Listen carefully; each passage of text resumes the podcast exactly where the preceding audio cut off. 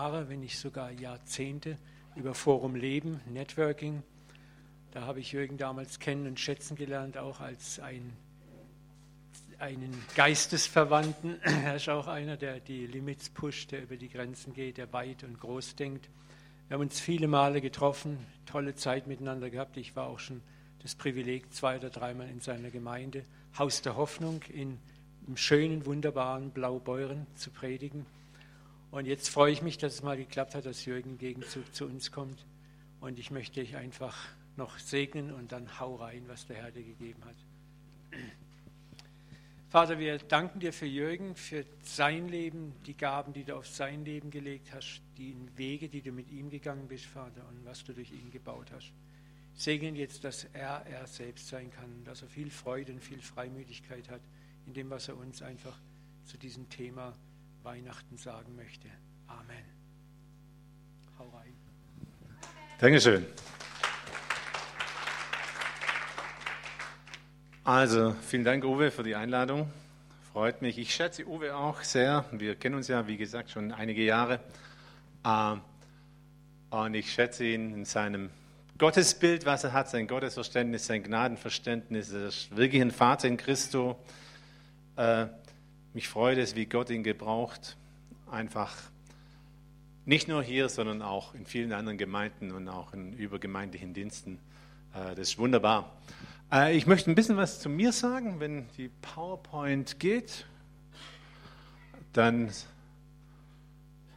seht ihr auch meine Familie. Das ist ein ganz aktuelles Bild vom 1. Augustwoche dieses Jahr. Da war ich mit Familie in London. Also wir sind eine ganz normale Familie mit vier Kindern, mit Höhen und Tiefen und Spannungen und zwei pubertierenden Kindern. Die zwei Großen studieren schon oder beziehungsweise ganz große recht, äh, links von mir, der ist schon fertig mit Studieren, ist 24. Da habe ich gerade mal angefangen zu studieren, da ist er schon fertig und arbeitet schon ein Jahr. Okay, genau. Ein bisschen was von mir hört er dann auch noch äh, in der Predigt. Weihnachten ist nicht dein Geburtstag, das ist eure Predigtreihe, die hat mir der Uwe gesagt und ich habe versucht, diesen Rahmen auch irgendwie zu treffen. Äh, nicht dein Geburtstag. Wir haben hier, ich habe es gesehen, so ein paar werdende Mütter. Und ich weiß, wenn, wenn, der erste Geburtstag, also nicht der erste, sondern hm, was ist denn das, der nullte? Also wenn ein Kind geboren wird, wenn es mal anfängt. Äh, heute wir wissen ja oft schon, was es wird, ein Junge oder ein Mädchen. Ich hatte jetzt gerade die Mütter gefragt, aber die sind da hinten draußen. Was es, wisst ihr, was es wird? Die meisten wissen es. Wir haben gerade auch Geburten in unserer Gemeinde und die jungen Leute wollen es immer wissen. Ich wollte es nie wissen. Ich habe gesagt, ich will das in dem Moment, wenn es rauskommt, den Überraschungseffekt. Aber heute will man es wissen. Man will wissen, was für Kleider kauft man. Wenn es ein Mädchen wird rosa, wenn es ein Junge wird blau. Die Kinderzimmer werden entsprechend eingerichtet. Alles wird super geplant. Und ich glaube auch Gott hat den Tag der Geburt Jesu geplant. Glaubt es sonst noch jemand? Ich bin überzeugt, aber irgendwie, ich hätte es nicht so geplant, ich hätte es nicht so gemacht. Wir hätten das, glaube ich, alle irgendwie anders gemacht. Erstmal muss Josef mit seiner hochschwangeren Maria dort von Nazareth nach Bethlehem reisen, eine beschwerliche Reise. Äh, dann findet er keine Unterkunft, weil das, das Maria sagt, jetzt geht's los. Und das Kind musste in einem Stall geboren werden, in einem dreckigen Stall, in einem kalten Stall, mitten unter den Tieren. Also weiß ich, wer das so geplant hätte. Und dann war es gerade geboren und schon nach kurzer Zeit, da kommen die Weißen aus dem Morgenland und haben Geschenke gebracht. Also ist gut, wenn wir den König der Könige beschenken. Und da heißt es, da heißt es in der Bibel, als sie aber, die Weisen, hinweggezogen waren, siehe, da schien der Engel des Herrn dem Josef im Traum und sprach, steh auf, nimm das Kindlein und seine Mutter mit dir und flieh nach Ägypten. Und bleib dort, bis ich dir sage, denn Herodes hat vor, das Kindlein zu suchen, um es umzubringen. Krass, krasse Stadt ins Leben hinein. Erstmal weg von zu Hause nach Bethlehem, hochschwanger, dann das Kind im Stall geboren und dann gerade mal irgendwie mit dem Kind angekommen, in ganz irgendwie nicht rosigen Umständen und dann sagt Gott, jetzt steh auf und nimm das Kind und die Frau und die Mutter und haut ab, flieht nach Ägypten. Und dann waren sie dort in Ägypten und sie konnten da leben. Sie hatten ja, waren reich beschenkt worden von den Weißen da aus dem Morgenland.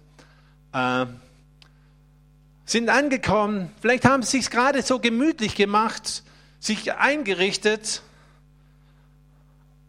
Und dann kommt, dann kommt Gott wieder und sagt, hey Josef, steh auf, nimm das Kindlein und seine Mutter mit dir und zieh hin in das Land Israel. Sie sind gestorben, die dem Kindlein nach dem Leben getrachtet haben. Jesu hatte einen Auftrag für Israel, zuerst mal in seiner Sendung. Und Gott wollte, dass in Israel aufwächst. Ich kann mir vorstellen, dass die gesagt haben, hey, hier ist doch eigentlich ganz gut, wir haben genügend Geld, die haben Gold, Weihrauch, Myrrhe, lauter wertvolle Dinge haben die gebracht, uns geht's gut hier, wir sind angekommen, hier gibt's keine Feinde, lass uns doch hier bleiben. Und Gott sagt, nee, steh auf, geh weiter.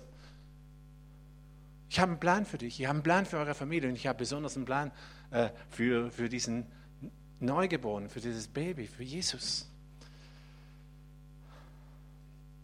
Wisst ihr, wenn Jesus in unser Leben kommt, wenn Jesus in uns geboren wird, dann hält uns Gott irgendwie auf Trab. Und ich glaube, er muss zu uns auch immer wieder mal sagen, hey, steh auf, es geht weiter, bleib nicht stehen. Und mit der Geburt Jesu, mit Weihnachten, Gott hat uns auch damit einen Auftrag gegeben. Einen großen Auftrag. Als der Engel zu diesen Hirten kam, da sagt er diesen Menschen, diesen Hirten, sagt, habt keine Angst. Ich bringe eine gute Botschaft für wen? Für alle Menschen, für alle, für alle Menschen.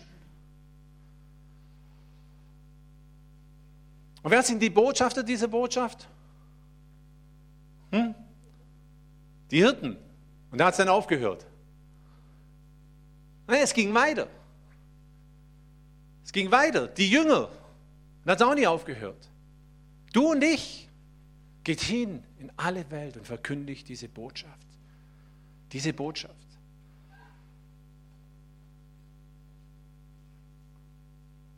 Und wenn wir diese Botschaft verkündigen wollen, ich glaube, dann ist es wichtig, dass wir in Bewegung sind. Dass wir in Bewegung bleiben. Jesus hat uns zwei Befehle gegeben. Der eine heißt, folge mir nach, kennt ihr, oder? Und der andere heißt, geht hin. Und beide Befehle, die, die drücken irgendwie aus, ich kann nicht stehen bleiben. Wenn ich Jesus nachfolge, Jesus ist in Bewegung, dann bin ich in Bewegung. Und wenn ich hingehe, bin ich auch in Bewegung. Und so wie der Engel zu Josef da zweimal gesagt hat, steh auf, geh weiter. So möchte ich dir das heute Morgen zurufen. Das ist auch der, Titel, der Untertitel meiner Predigt. Steh auf und geh voran. Mach weiter. Ich habe mal vor ein paar Jahren, vier, fünf Jahre ist es her, einmal dieses Wort bekommen. Ich weiß nicht, wem dieses Wort schon jemals irgendwie so ins Gesicht gesprungen ist, vor die Augen kam. Er macht meine Füße den Hirschen gleich und stellt mich hin auf meine Höhlen. Das habe ich in einer ganz kurzen Zeit dreimal bekommen. Das ist eigentlich, wisst ihr, wenn ihr jemanden Geburtstagsgruß schreibt, schreibt man manchmal einen Bibelvers hin, oder? Habt ihr auch schon gemacht? So fürchte dich nicht, ich habe dich erlöst, ich habe dich bei, deinem, bei deinem Namen gerufen und, und solche wirklich wunderschöne Bibelverse. Äh, diesen Vers habe ich noch nie bekommen. Hat den irgendjemand schon mal von jemandem bekommen? Und den, habe ich, den hat Gott persönlich zu mir geredet. Und den, hat, den hat, habe ich handschriftlich von jemandem auch noch bekommen. Und das dreimal in sehr kurzer Zeit. Und jetzt sage ich euch, in welcher Zeit es war. Das war eine Zeit, ich hatte einen Autounfall. Die ganze Familie war in unserem VW-Bus unterwegs. Ich hatte einen Autounfall. Und ich kann nur sagen, ich, ich habe alles falsch gemacht. Ich war komplett selbstschuldig. Ich habe es komplett vermasselt. Ich habe es verbockt. Ich habe mich ja nicht an Regeln gehalten. Ich war total übermütig äh, und war ein ziemlicher Schaden am Auto. Äh, außer mir ist niemand was passiert in der Familie, aber ich hatte am rechten Unterschenkel eine Quetschung. Und die Quetschung hat dazu geführt, dass, äh, dass mein Fuß ist immer voll mit Wasser geworden. Im Laufe des Tages, der war richtig dick, richtig auseinandergegangen.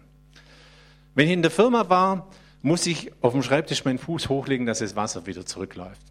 Und das Wochen und Monate. Ich war in ärztlicher Behandlung und irgendwann hat mein Arzt gesagt, hey, du musst jetzt zur Unfallchirurgie in die Uniklinik, weil so können wir es nicht lassen. Also Gefäßchirurgie, ihr habt ja auch hier Gefäßchirurgin im Haus, äh, hat mich da hingeschickt. Die haben es untersucht und haben gesagt, wir müssen operieren. Und in diese Zeit hinein, wir hatten eine Fasten Gebetswoche in der Gemeinde, da redet Gott durch diesen Vers zu mir, ganz klar und deutlich. Oh. Und dann, und dann kommt kurz später nochmal eine Bestätigung. Nochmal genau diesen Vers. Und eine Woche vor dem OP-Termin, ich war auf einer Geschäftsreise, rufe ich meine Frau und sage, Schatz, Gott hat zu mir geredet. Ich, ich sage diesen OP-Termin ab. Ich weiß, das hatte für mich diese Bedeutung. Gott wird meine Füße heilen, er wird mich wieder in Bewegung bringen. Das, was mich hemmt, das, was mich lähmt, das wird er wegtun.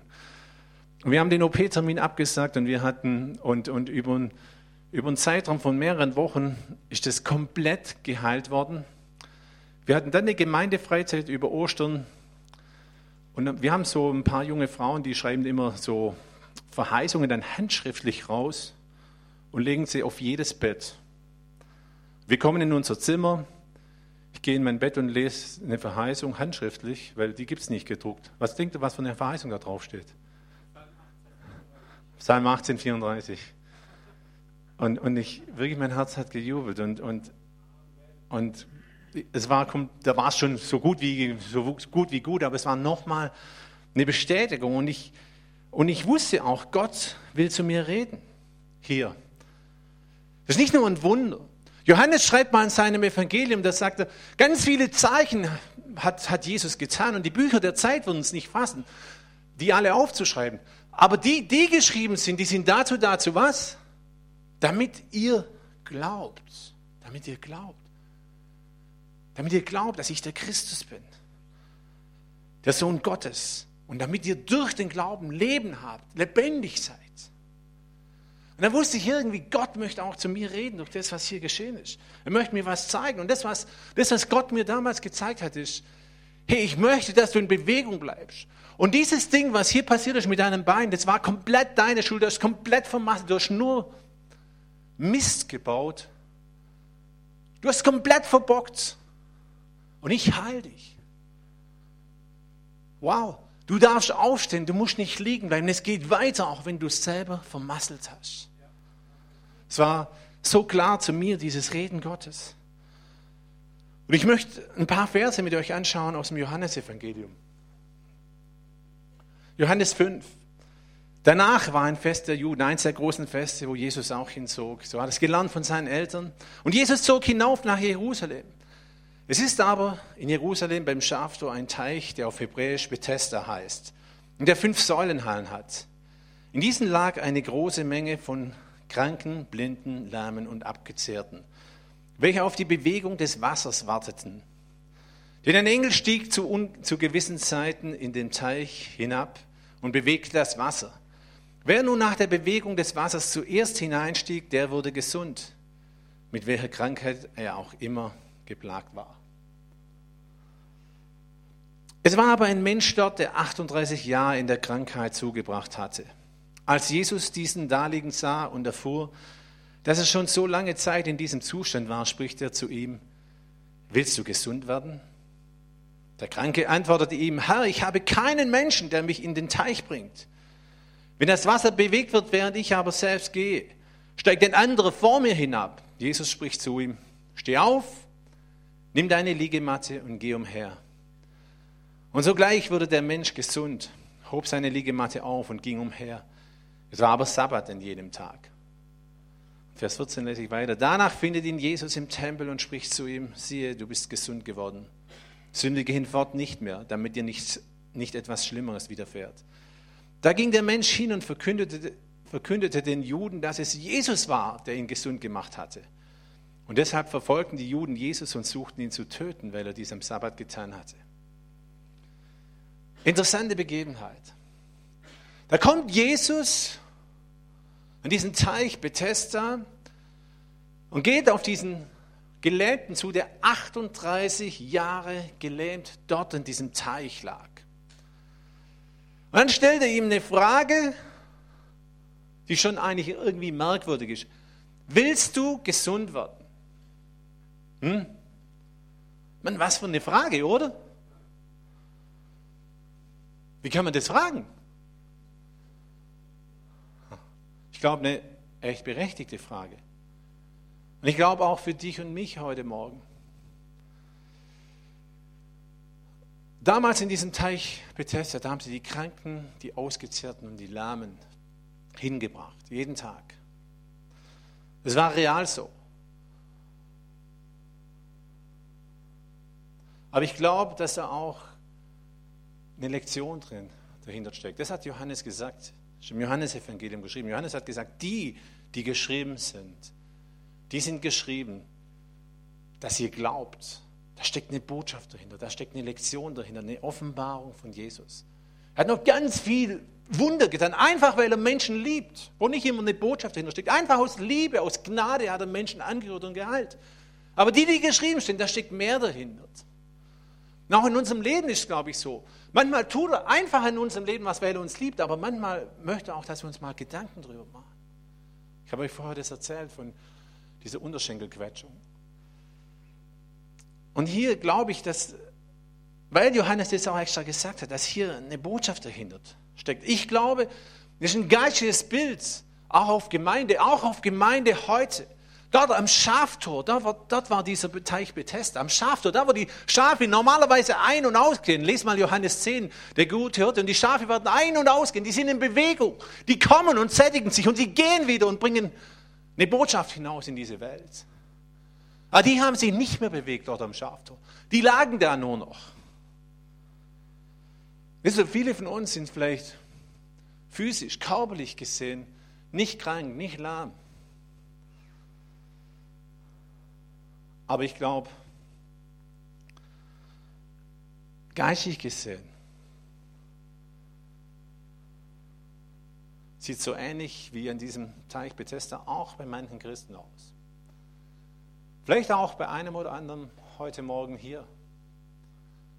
Manchmal in unserem Leben sieht es so aus. Wir sind nicht mehr in Bewegung. Wir liegen da, geistig gesehen, wir sind irgendwie in einen Stillstand gekommen. Es geht nichts mehr weiter. Wir kommen in den Gottesdienst, so wie dieser Lahme jeden Tag an dieses Wasser kam. So kommen wir jeden Sonntag in den Gottesdienst und so ändert sich nichts. Er kam zu dem Wasser, aber er ging nicht hinein, er trank nicht davon, er hat sich nicht davon erfrischt. Und eigentlich, wenn du ihn genau angeschaut hast, er war mehr tot als lebendig. Und wenn du manchen Christen anschaust, kannst du auch denken, hey, der ist mehr tot als lebendig.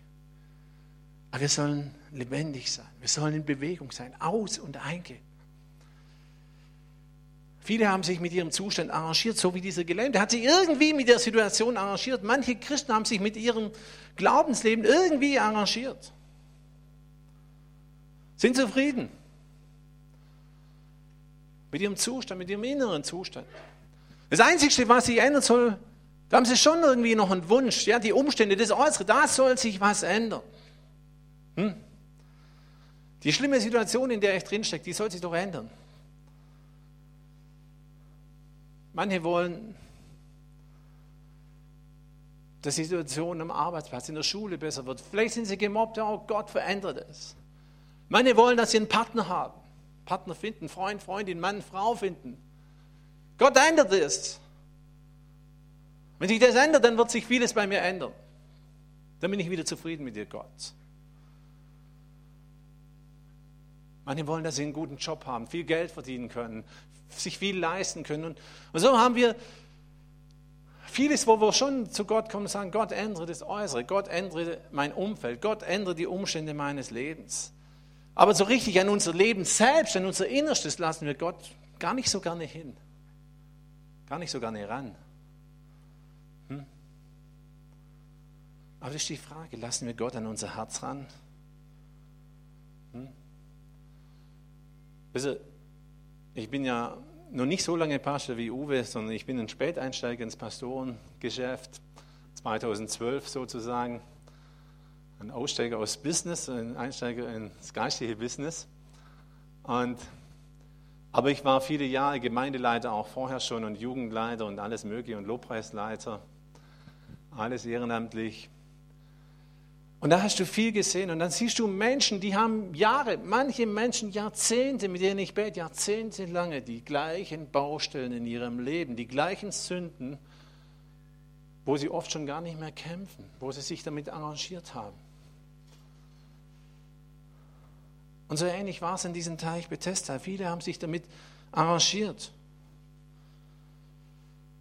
Manche kommen in Gottesdienst so mit der unausgesprochenen inneren Haltung, ich werde mich nicht ändern. Die Umstände sollen sich zuerst ändern. Die Situation an meinem Arbeitsplatz soll sich zuerst ändern. Meine Frau soll sich zuerst ändern. Oder mein Mann soll sich zuerst ändern. Hm? Das soll sich zuerst ändern. Aber ich nicht. Wie hören wir das Wort Gottes heute Morgen, wenn wir die Bibel lesen? Wie hören wir das? Können wir noch sagen, Herr, rede du zu mir. Herr, verändere mich. Nicht nur das Äußere, nicht nur die Umstände, nicht nur die Situation. Herr, verändere mein Herz. Hm? Oder hören wir nur, was wir hören wollen, den Rest schalten wir auf Durchzug oder blenden wir aus. Das, das kann sein, dass wir das so machen. Aber Gott möchte an unser Herz ran. Warum? Weil er uns Gutes tun will. Weil er will, dass wir aus unserer Lähmung, aus unserem Stillstand herauskommen. Mir gefällt, wie David betet, als er es komplett vermasselt hat, komplett versemmelt. Dann hat er nicht angefangen, wer könnte jetzt daran alles schuld sein? Sondern er betet im Psalm 51, Gott schaffe in mir ein reines Herz, gern mein Inneres, gern mich ran. Im Psalm 139 ähnlich, da sagt er, Erforsche mich Gott und erkenne, was in meinem Herzen vor sich geht. Hm. Das blickt man manchmal nicht so richtig. Hier braucht man Gott und seinen Scheinwerfer, dass er mal hineinleuchtet. Siehe, ob ich einen Weg eingeschlagen habe, der mich dir, von dir wegführen würde. Und leite mich auf dem Weg, der ewig Bestand hat. Wisst ihr, manchmal müssen wir Gott an unser Herz ranlassen, dass es weitergeht. Das brauchen wir manchmal. Und zwar vor die Umstände, vor das Äußere verändert ist, möchte Gott erst an unser Herz ran. Ich war vor einigen Jahren, äh, muss dazu sagen, ich, ich habe gern Fußball gespielt, wo ich jung war. Äh, heute gucke ich gern Fußball. Äh, bin Fan von dem Verein, das sage ich jetzt nicht welcher. Weiß nicht, ob ich dann ungeschoren hier rauskomme mehr. Äh, aber, aber ich habe auch immer sehr, sehr gerne selber Fußball gespielt, jahrelang. Und in der Gemeinde hatten wir auch immer so einen Hobbykick, da habe ich auch immer mitgespielt.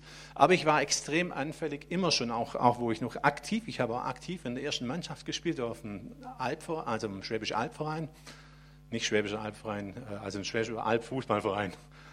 Äh, und ich war immer anfällig für, für Muskelfaserriss, Muskelbündelriss, habe ich immer wieder diese Verletzung gehabt, auch als ich Hobbyfußballer war. Irgendwann habe ich das dann auch aufgehört, dann deswegen, weil, weil ich konnte fast schon programmieren, dass ich das wieder gekriegt habe. Und da war ich, damals hatte ich auch mal wieder so, so, ein, so eine Oberschenkelverletzung. Und das, ich war immer auch ein Mensch, der Hunger nach Gott hatte und sagte, Gott, ich will mehr von dir, mehr von dir, mehr, ich will Erweckung, ich will die Kraft Gottes sehen. Das ist was Gutes. Aber ich hatte auch genau meine Vorstellung, wie Gott es tun sollte. Wie und mit wem natürlich, wusste ich auch genau, mit wem er es tun sollte. Äh, da bin ich abends nach der Arbeit, da habe ich quasi noch gearbeitet, zwei Stunden mit dem Auto ins finsterste Bayern gefahren. Da war eine Veranstaltung, davon habe ich gehört und gelesen. Da war ein afrikanischer Heilungsevangelist. Äh, da soll ein Wunder passieren, da soll die Kraft Gottes sich freisetzen. Ich bin relativ gesehen spät von der Firma rausgekommen. Ich wusste, es sind circa zwei Stunden Autofahrt. Komm dahin, habe es eigentlich noch ziemlich eine Punktlandung zum Beginn der Veranstaltung äh, geschafft, aber die Parkplätze waren alle voll und es hat in Strömen geregnet. Und ich, ich habe überall geschaut, ob ich irgendwo in der Nähe was finde. Nee, gab es nicht. Also musste ich ganz weit weg von, es war in einem Bierzelt, diese Veranstaltung äh, da parken. Und da wollte ich durch den Regen rennen und es ging nicht, weil mein Oberschenkel verletzt war. Und ich komme rein in die Veranstaltung und, die, und ich saß da drin und ich sage euch, ich habe mich geärgert. Es war so schlimm für mich. Ich denke, Leute, was geht hier ab? Was ist das? Was macht er hier vorne? Also dieser afrikanische Heilungsevangelist. Der war wie so eine billige Kopie von Smith Wigglesworth. Wenn du mal Smith Wigglesworth gelesen hast, hast du alles gesehen. Der hat die Leute geschlagen, hat die Menschen angeschrien. Und ich habe immer gedacht, ja Himmel, was ist das? Und ich saß da und ich habe immer mit mir gerungen, hey, gehst du jetzt gleich oder wartest noch, vielleicht wird es noch besser. Und ich saß da und, und dann irgendwann habe ich mal so ein Stoßgebet zum Himmel gerufen, Gott, wenn, das, wenn da irgendwas hier von dir ist, dann, dann, dann heil du mich. Und dann würde ich sogar Buße tun über diese schlechten Gedanken, die ich jetzt hier habe. Also es ging weiter, ich habe zugeschaut und es wurde nicht besser, es wurde schlimmer. Und irgendwann habe ich gesagt, jetzt gehe ich, also, also innerlich, nicht laut. Und ich bin gegangen, gehe raus zum Zelt und es regnet immer noch. Und ich renn los und ich renn und ich renn. Und dann kriegt mich der Heilige Geist. Ich sage, hey, du rennst. Sag ich, ja, ich renn. Shit, shit. Und der Heilige Geist kommt, du hast ja vorher was gebetet. Ja. Und dann habe ich erstmal gecheckt, ob wirklich nichts mehr da ist. Und bin alles gemacht und es war nichts mehr da, da war nichts mehr, als ob ich nie irgendwas hätte. Und, und es war so in meinem Herzen, jetzt gehst du da rein und tust Buße. Und gibst das, was du vorher gebetet hast, das tust du jetzt. Du gehst da rein, du tust Buße, du gibst Zeugnis auch über deine schlechten Gedanken und sagst, was Gott an dir getan hat. Und das habe ich gemacht. Ich bin da zurück und waren echt 1000 bis 2000 Leute. Es war ein riesiges Festzelt. Und ich habe erzählt von, von dem, was Gott an mir getan hat. Und wisst ihr, Gott hat zu mir geredet. Gott hat mich gelehrt. Er hat gesagt, hey Mann, hör auf, mich in deine Vorstellung hineinzuquetschen. Hör auf, andere zu kritisieren, weil sie Dinge anders verstehen, anders sehen, anders machen. Geh du deinen Weg, den ich dir zeige, aber lass andere auch einen anderen Weg gehen. Lerne von denen und die können von dir lernen. Ihr seid nicht gegeneinander geschaffen worden von mir, nicht gegeneinander als Christen da, sondern füreinander, damit er voneinander lernt, dass er voneinander profitiert, dass er miteinander geht. Und das war so eine Lektion für mich. Und Gott hat zu mir geredet. Und hat mir gezeigt, hey, auch wie, wie viele Menschen einfach darin eine Ersatz, eine fromme Ersatzbeschäftigung gefunden haben, andere zu kritisieren, andere zu lauern und zu gucken, was machen die falsch und was ist da nicht richtig und, und ähm, versteht ihr? Hat Gott sich nie gedacht. Und Internet heute ist eine wunderbare Plattform. Und mir hat so einer mal gesagt, hey, meine Berufung, genau einer von dieser Sorte.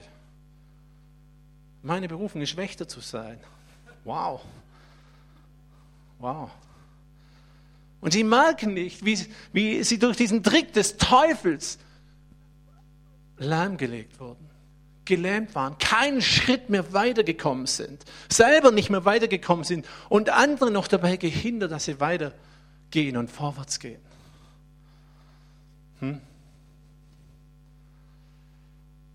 Wisst ihr, auch fromme Dinge, religiöse Dinge, sage ich mal, können uns leben, können uns aufhalten, können uns so beschäftigen, dass wir eigentlich geistig gesehen in den Augen Gottes keinen Millimeter mehr vorwärts kommen. Manchmal mit unserem religiösen Eifer, mit unserem religiösen Wahn. Das war für mich eine Lektion. Geh du deinen Weg mit mir hat Gott mir gesagt. Wie viele Menschen haben deswegen ihren Glauben einfach hingeschmissen, weil sie so enttäuscht waren von Fromme. Und ja, Fromme können wirklich enttäuschen. Habt ihr das schon erlebt? Hat schon jemand erlebt? Die können enttäuschen. Aber Gott sagt, hey, geh weiter, geh du deinen Weg mit mir. Lass den anderen seinen Weg mit mir gehen. Und dann lernt voneinander, dann geht miteinander, dann ermutigt einander. Hm? Jesus fragt diesen Gelähmten dort an dem Teich, willst du gesund werden? Hm? Interessante Frage. Wisst wir können uns auch an unseren schlechten Zustand, an unser Gelähmtsein, an unser Blockiertsein, an unser Gehemmtsein gewöhnen. Wir können jahrelang immer wieder zum Wasser kommen, wieder gehen, ohne zu trinken, ohne hineinzugehen. 38 Jahre hat es dieser Gelähmte gemacht. Da heißt es in der Bibel, eine große Zahl lag da. Und von Zeit zu Zeit kam ein Engel des Herrn und berührte das Wasser. Und ich glaube, darauf, das ist so typisch christlich. Wir warten immer darauf, dass was passiert. Wir wollen, dass Gott runterkommt und etwas tut, Erweckung schenkt. Komm, zerreißt die Himmel. Hat schon Jesaja gebetet. Da heißt es, und wenn der Engel das Wasser berührte, wurde der Erste geheilt, was auch immer seine Krankheit war. Wisst ihr, dieser Lahme, der hatte den allergrößten Nachteil von allen, die dort am Wasser lagen. Und ich glaube, genau deswegen hat Jesus ihn ausgewählt. Genau deswegen geht er zu ihm hin. Jesus wollte mit diesem Wunder auch etwas demonstrieren. Nur der Erste, der reinkommt, wird geheilt. Nach was riecht es? Hm? Nach Religion. Der Erste, der Beste, der Schönste, der Schnellste, der am meisten hat, der am meisten gibt, der am meisten weiß. So ist Religion. Das ist ein Bild auf die Gemeinde und da steckt so viel Religiosität drin in den Gemeinden. Und das, was Jesus hier zeigt, das, was Jesus tut, das zeigt die Gnade. Die Gnade Gottes. Er geht zu dem, der wirklich das größte Handicap überhaupt hatte, der niemals die Chance gehabt hätte, dass er da reinkommt und geheilt wird. Nie. Das ist Gnade. Und wenn du dich heute Morgen wirklich wie der allerletzte fühlst, so wie dieser Gelähmte, dann darfst du wissen, heute Morgen ist Jesus da, mit Gnade. Und er kommt hinein in deine Situation. Egal wie schlecht auch immer deine Startvoraussetzungen sind. Wenn du sagst, hey, ich komme aus einem ganz schlechten, ganz schlimmen Elternhaus, Kindheit, alles furchtbar. Die Vergangenheit schrecklich. Vielleicht fühlst du dich auch als allerletzter, so ging es mir schon öfters in meinem Leben, weil ich selber vermasselt habe, weil ich selber verbockt habe, weil ich selber gesündigt habe, wie ich es mir selber nie zugetraut hätte. Hm? Und ich habe mich als der allerletzte gefühlt. Und ich habe ich hab zu Gott gesagt, hey, so jemand wie mich kannst du niemals gebrauchen. Hm? Weiß nicht, wie es so schon gegangen ist. Aber dann kommt Jesus zum allerletzten, der nie die Chance gehabt hätte. Der Erste, der Schnellste, der Beste, der mit dem meisten Wissen zu sein, zu dem kommt er. Und sagt, hey, du zuerst. Der Letzte wird der Erste sein. Du zuerst. Steh auf. Nimm deine Liegematte und geh umher. Und Jesus wollte hier zeigen, hey, je ausweglos eine Situation ist, desto größer kann ich meine Liebe und meine Macht auch zeigen und erweisen. Auch in deinem Leben heute Morgen. Und wir müssen nicht mehr warten, bis jemand von Gott vom Himmel kommt. In Jesus, wir feiern Weihnachten, kam er. Er wurde Mensch. Er ging ans Kreuz und hat ausgerufen, es ist vollbracht. Er kam, wir dürfen aufstehen im Glauben, wenn er uns zuruft, wenn er uns berührt. Wir dürfen weitergehen. Willst du gesund werden? fragt Jesus ihn. Und eine interessante Antwort kommt, ich habe niemand, da ist keiner da, der mir hilft. Ist nicht krass, dass dieser Lahme, und so machen wir es ja auch oft, in der Gegenwart des lebendigen Gottes mit Erklärungen, mit Ausreden, mit Entschuldigungen kommt. Da ist niemand. Hm? Ich habe niemand.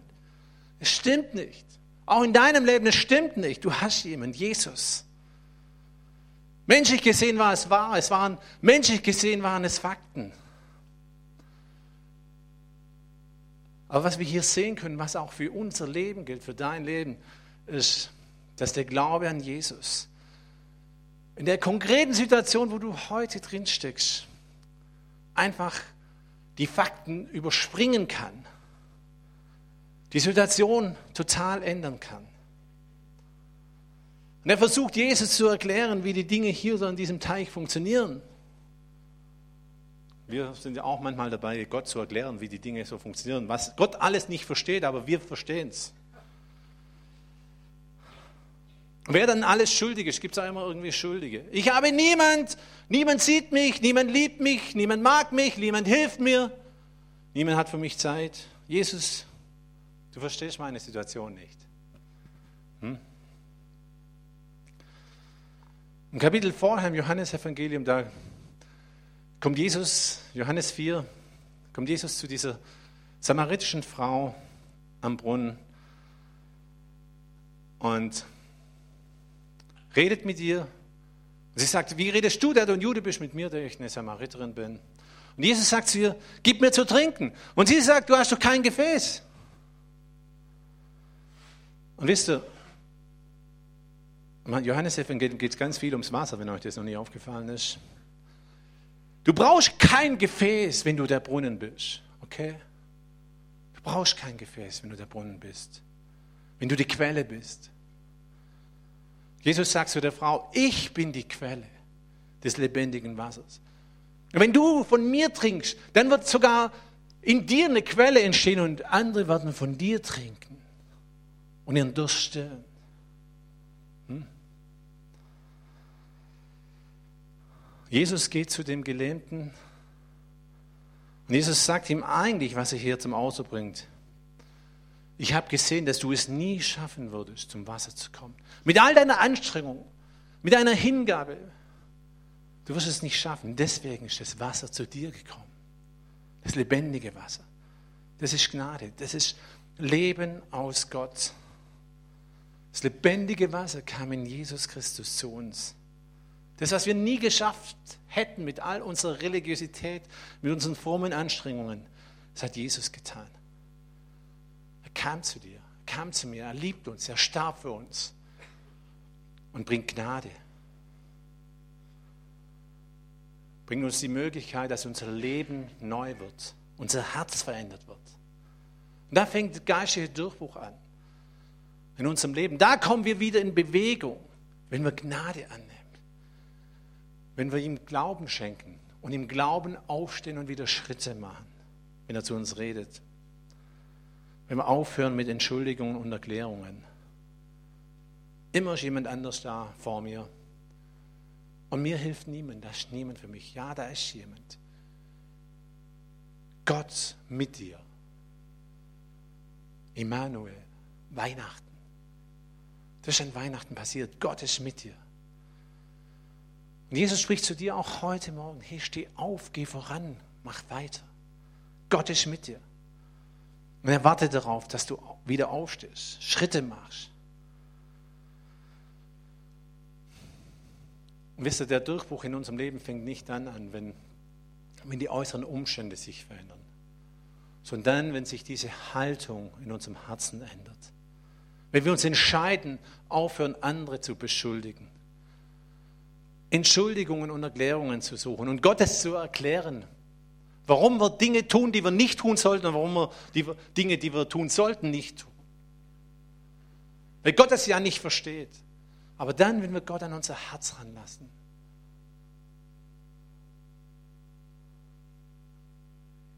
und Schritte tun im Glauben, unseren Stolz manchmal überwinden, nicht warten, bis mein Partner sich verändert hat, sondern Gott sagen, Herr, verändere du mein Herz. Wisst ihr, und infolgedessen, wenn unser Herz von Gott berührt ist, dann werden sich die Umstände oft ändern. Manchmal sofort spontan und manchmal über einen Prozess von Wochen, manchmal vielleicht Monate und manchmal auch Jahre. Aber wir dürfen es erwarten. Wir dürfen aufstehen, wir dürfen weitergehen. Die Band darf mal vorkommen schon mal. Ich möchte schließen mit einem mit einem anderen Wunder, das Gott in meinem Leben getan hat. Das ist sehr interessant. Gott hat einiges mit Gott erlebt, aber meistens irgendwie mit meinen Beinen. Gott will irgendwie mir sagen, hey Junge, bleib in Bewegung. Setz dich nicht zur Ruhe. Geh voran. Ich war, das ist noch gar nicht so lange her, das war kurz vor dem ich dann bei meinem, ich habe bei einem amerikanischen Konzern gearbeitet, kurz vor ich da aufgehört habe, da hatte ich ein, ein Treffen, also ich, ich war Ich war da Big Manager, würde ich mal sagen, hatte viele Mitarbeiter.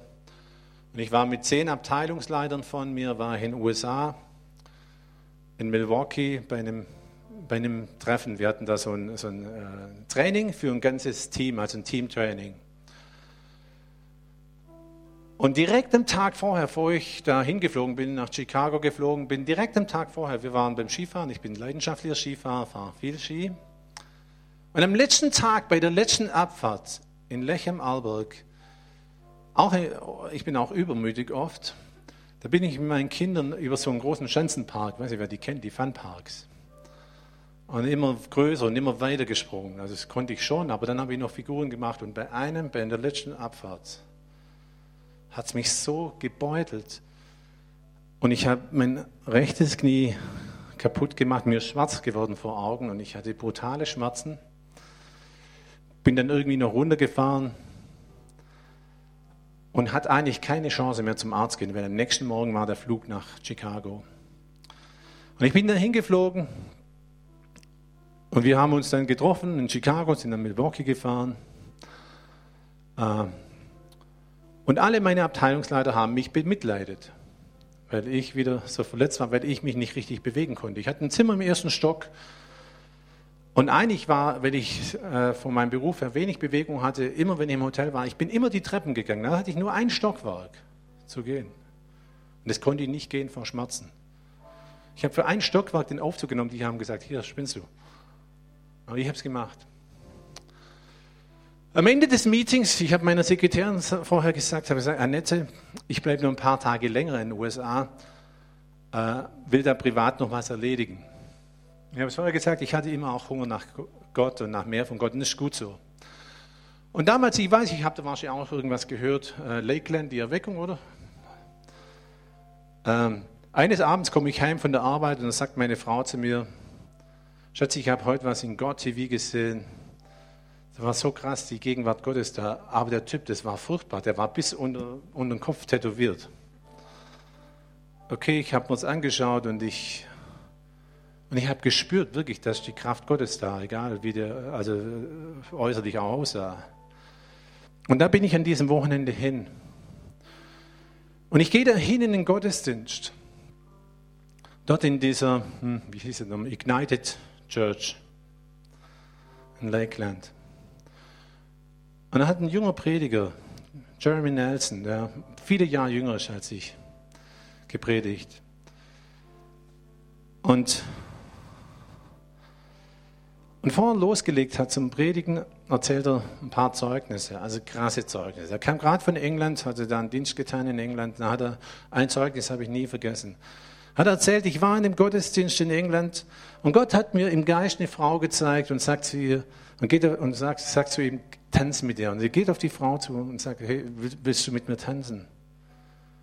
Gott hat zu mir gesagt, ich soll mit dir tanzen sagt zu Ben, spiel mal noch mal ein Lied. Und er sagt, er kann eigentlich gar nicht tanzen, aber Gott hat ihm gezeigt, so ein Paartanz mit dir zu machen. Gell? Und dann, dann, macht er das im Gehorsam. Also Gott ist manchmal schon crazy. Gell? Und, und das erzählt er da. Und dann, und dann am Ende des Tanzes fragt er, hey, warum, warum hat Gott mir das jetzt gesagt? Da muss es ja eine Geschichte dahinter geben. Da sagt die Frau, ich habe seit Jahren rheumatische, eine rheumatische Erkrankung, ich habe Schmerzen. Und ich lag heute Nacht im Hotel und habe zu Gott geschrien, Gott, ich möchte wieder so gesund sein, so frei von Schmerzen, dass ich wieder tanzen kann. Und dann sagt der Jeremy Nelson, sagt, und jeder, sage ich bete jetzt nicht für alle Kranken, nur jeder, der jetzt Schmerzen hat, der soll jetzt vorkommen. Und ich hatte Schmerzen. Und ich komme vor. Und da waren vielleicht 10, 15 Leute vorne und der betet mit denen. Und ich war komplett frei von Schmerzen. Ich hatte dort dann in Florida, ich war ja vorne im Norden von Amerika, in Milwaukee, ein Zimmer im sechsten, siebten Stock. Ich bin zurück ins Hotel, ich bin jede Stufe gelaufen, hoch und runter, zigfach am Tag. Bin zu allen Erweckungsveranstaltungen und ich habe nur bei jeder Stufe Gott gepriesen. Ich hatte nichts mehr. Ich komme zurück und direkt am nächsten Tag hatte ich ein Meeting in München am Flughafen. Und dann habe ich meinen Personalleiter, also der für Personal und so verantwortlich war, mit dem hat man ein Meeting mit Top Talents, also Leute, die wir weiterentwickeln, dass sie zukünftige Manager werden. Eine Veranstaltung, ein paar Tage ich war eingeplant am ersten Tag, bin da gelandet und bin direkt auf, äh, habe gesagt, wir treffen uns abends, bin abends gelandet. in einem Sheraton Hotel, wo ich wusste, da hat es einen schönen Biergarten, gutes Weißbier. Haben wir gesagt, da trinken wir noch ein Weißbier und so, besprechen noch ein bisschen, was dann kommt. Haben wir gemacht. Und das Erste, was er zu mir sagt, ich gehe da rein in den Biergarten, der sitzt da. Und er sagt, was ist mit deinem Bein? Du kannst wieder gehen. Und das war das erste Mal, dass ich dem ein Zeugnis von Jesus Christus gegeben habe. Und von da an habe ich oft mich mit ihm mit, über Jesus unterhalten. In eine Situation hinein, wo seine Ehe gerade im Auseinanderkrachen war. Aus dem Grund, weil die Umstände ihres Lebens katastrophal war, waren. Die konnten keine Kinder kriegen. Darüber ist die Ehe, das war so eine Spannung, die haben es nicht mehr ausgehalten. Und dann ist das passiert und ich habe ihm von Jesus erzählt. Und nochmal, nochmal, nochmal. Ich habe ihn eingeladen in die Gemeinde mit seiner Frau. Beide haben sich entschieden. Beide haben sich bekehrt. Vor sechs Jahren oder so war das. Er ist heute Teil unseres ältesten Teams. Er ist unser Kassierer, macht einen Hammerjob. Seine Frau leitet das Gästeteam bei uns. Die haben Kinder adoptiert und sind eine glückliche Familie. Und Gott hat zu mir geredet. Wisst ihr, ich habe bis dahin wie so ein Doppelleben geführt. Ich hatte über 600 Mitarbeiter. Ich war, nur wenn es irgendwie nicht anders ging, habe ich jemandem was von Jesus gesagt. Und Gott hat mir einen Durchbruch gegeben. Er hat gesagt, hey, steh auf und geh wieder hin und verkündige mich, den Christus, deinen Erlöser. Diese Botschaft, der Retter ist da für alle Menschen.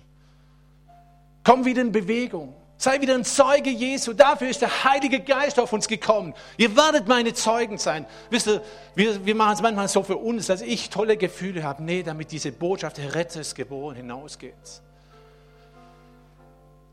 Und Gott hat mir einen Durchbruch gegeben. Wieder, steht hin. So steht nun, schreibt Paulus. An euren Schuhen gestiefelt mit der Bereitschaft, das Evangelium des Friedens zu verkünden.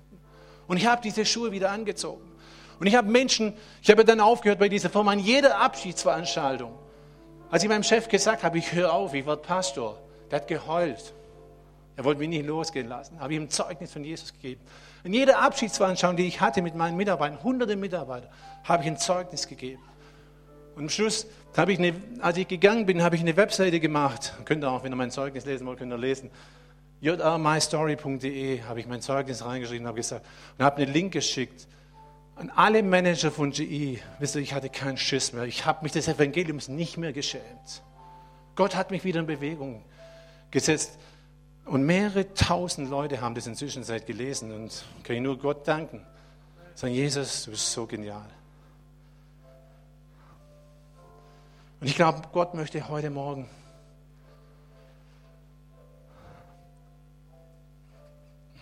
deine Füße den Hirschen gleich machen.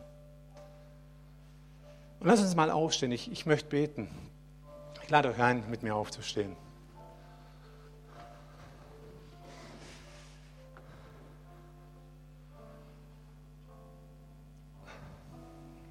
Ich glaube, Gott hat auch zu Menschen geredet heute Morgen. Menschen, die vielleicht sagen, hey, ich habe so Bock, ich habe so Masselt, ich bin der allerletzte. Was sollte Gott mit mir noch tun? Herr, komm zum allerletzten dort am Teich, der, der überhaupt keine Chance hatte und bringt ihm Gnade.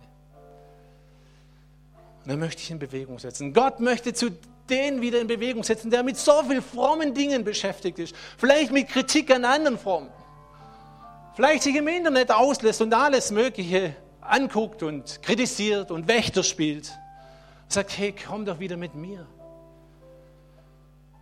Folge mir nach. Komm wieder in Bewegung. Geh wieder hin und werde mein Zeuge. Und Gott möchte auch heute Morgen wieder, dass Menschen hier die Schuhe des Evangeliums anziehen. Die Bereitschaft, diese Botschaft vom Weihnachten. Der Retter ist geboren für alle Menschen, allen Menschen auch zu sagen. Menschen einladen, Menschen mitbringen, Beziehungen bauen, da wieder anzufangen. Und bei Gelegenheit Zeugnis zu geben, bei Gelegenheit mitzubringen, in den Gottesdienst. Hm? So habe ich es mit Jens gemacht und seiner Frau Martina. Wir hatten eine gute Beziehung. Irgendwann haben sie sich eingeladen lassen. Und beim dritten Mal, als sie zum dritten Mal gekommen sind, haben sich beide im gleichen Gottesdienst bekehrt. Gott möchte uns in Bewegung bringen. So wie er den Josef dort an Weihnachten in Bewegung gebracht hat. Steh auf, nimm das Kind. Dieses Kind muss in diese Welt hineingetragen werden. Darum geht es. Dafür danke ich dir, Jesus, und ich bitte dich, dass du Gnade gibst.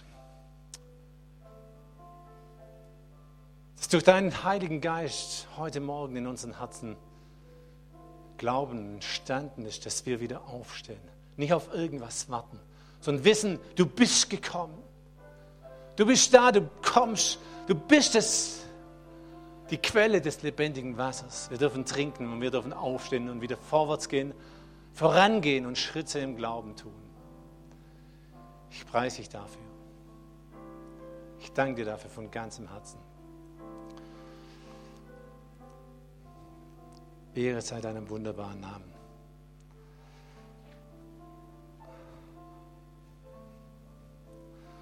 Und ich glaube, wenn, wenn heute Morgen Leute da sind, die sagen, hey, ich, ich möchte was festmachen mit Gott, ich brauche ein Gebet, ich, hey, da ist Stillstand in meinem Leben. Ich bin wie gelähmt, gehemmt und es geht nichts voran. Und ich habe mich irgendwie arrangiert. Dann, Uwe, ihr habt ein Gebetsteam, dann soll ein Gebetsteam da vorkommen und, und dann dürft ihr kommen. Dürft beten und Dinge festmachen mit Gott. Und wenn nicht, mach es in deinem Herzen. Amen.